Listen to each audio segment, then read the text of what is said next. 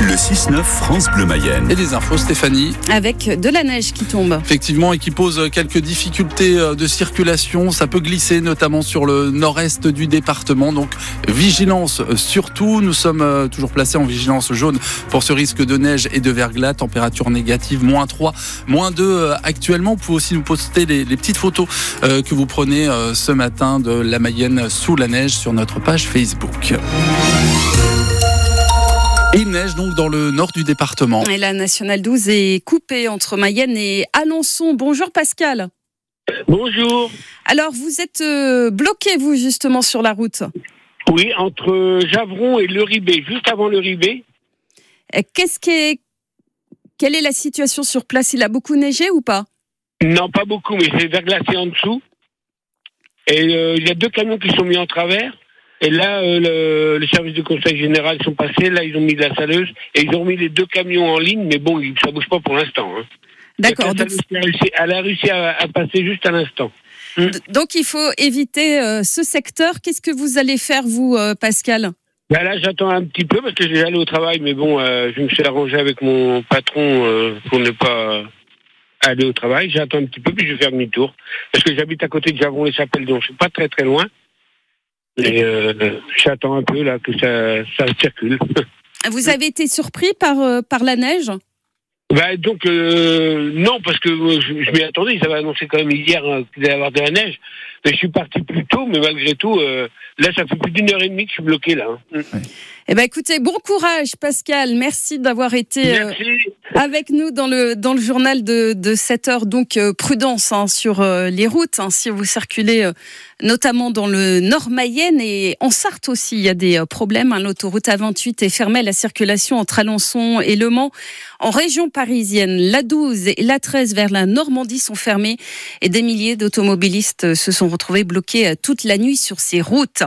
Alors le froid, eh bien, euh, est aussi ça a des conséquences hein, pour les sans-abri. Des places d'hébergement supplémentaires sont ouvertes à Laval et Mayenne. Christian Le Breton est l'un des responsables de l'association Enosia qui gère justement ces hébergements. Il est l'invité du 6-9 de France Bleu Mayenne et France 3 Pays de la Loire tout à l'heure à 7h45. Et cette chute brutale des températures, eh bien, ce n'est pas bon pour nos plantes. Et pour éviter un carnage, voici quelques conseils de Rodolphe Huot. C'est le patron des pépinières Huot à Blondouet-Saint-Jean. On va pas évidemment travailler le sol, on ne va pas faire de plantation quand le sol est gelé. Ensuite, c'est surtout les plantes en pot qu'on peut avoir sur les terrasses. C'est bien les protéger parce que c'est les racines souvent qui sont aussi une partie fragile et en pot, euh, le contact avec le froid est plus important. Si vous pouvez soit les rentrer des fois dans un garage, ça peut être très bien. On va éviter à l'intérieur des pièces chauffées, l'air est beaucoup trop sec pour ces plantes-là. Un voile d'hivernage peut être une autre solution. Des fois, bien les protéger dans une partie où il n'y a pas de vent contre un mur de pierre et bien exposé au soleil ça aussi protège énormément le ressenti va être très différent pour la plante. Puis des certaines plantes vraiment très fragiles, par un petit voile qui est planté en pleine terre, un voile d'hivernage pourra jouer sur un ou deux degrés, mais ce 1 ou 2 degrés peut tout changer sur la plante à un moment euh, fatidique. Et vous, qu'est-ce que vous faites dans votre jardin pour éviter que les plantes ne meurent? Donnez-nous vos astuces en nous appelant dès maintenant 02 43 67 11 11. Il y a également les réseaux sociaux. Et en cette période, il y a le casse-tête du sapin de Noël. Après les fêtes, on ne sait pas quoi en faire. Et si l'idée vous venait de le jeter en pleine nature, eh bien sachez que c'est formellement interdit, que vous risquez 1500 euros d'amende et qu'en plus n'est pas bon pour la nature. Hervé Davio est le directeur en Mayenne de l'Office national des forêts. On est sur des essences résineuses qui, qui ont un caractère quelque part acidifiant par rapport au sol, avec une décomposition assez lente. Donc ça, c'est un des critères euh, qui est à retenir. La deuxième chose, c'est que les sapins de Noël sont des sapins de culture, n'ont pas été élevés en forêt. Et donc, qui dit sapin de culture, ça veut dire qu'en culture, en pépinière, ces arbres font l'objet de traitements, de traitements contre les champignons, contre des parasites divers. Et amener un sapin de Noël en forêt, ben, c'est amener euh, ces pesticides, en quelque sorte, en milieu forestier. Ces arbres-là peuvent avoir été importés et peuvent donc être porteurs euh, bah, de parasites, là aussi, champignons, petits insectes, qui sont pas du tout euh, à nos milieux forestiers euh, locaux. Et pas mal de communes ont installé des points de collecte pour les sapins. Il faut se renseigner auprès de votre mairie. Gabriel Attal devrait devenir le nouveau Premier ministre. Elisabeth Borne a présenté hier la démission de son gouvernement. Le ministre de l'Éducation devrait lui succéder à Matignon. Ce sera officialisé ce matin. Elisabeth Borne serait restée 20 mois à la tête du gouvernement. Un enfant de 7 ans légèrement blessé dans une collision entre deux voitures à Olivet, à l'ouest de Laval. L'accident s'est produit hier en fin de journée. Une femme de 67 également été blessée. Les deux victimes ont été transportées à l'hôpital de Laval.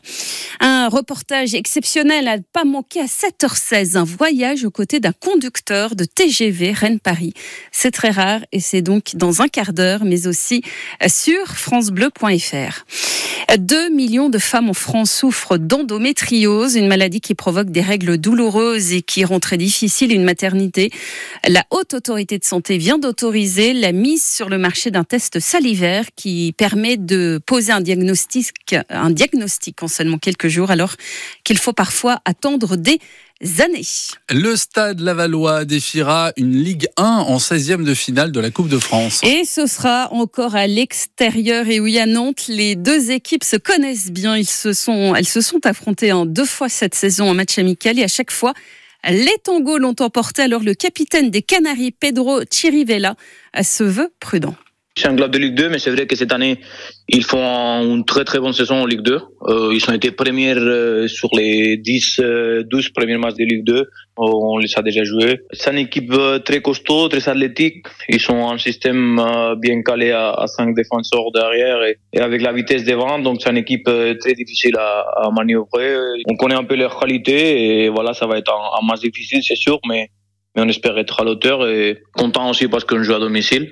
Et voilà, on sait que la Coupe de France à la Beaujoire, euh, ça passe bien, normalement. Je pense que l'année dernière, on n'a pas joué à domicile jusqu'à les quarts des finales. Il y a 200 pareils, il me semble. Donc euh, voilà, c'est bien qu'on joue à domicile. Maintenant, c'est à nous de, de faire les boulots, de faire un gros match pour euh, passer au huitième.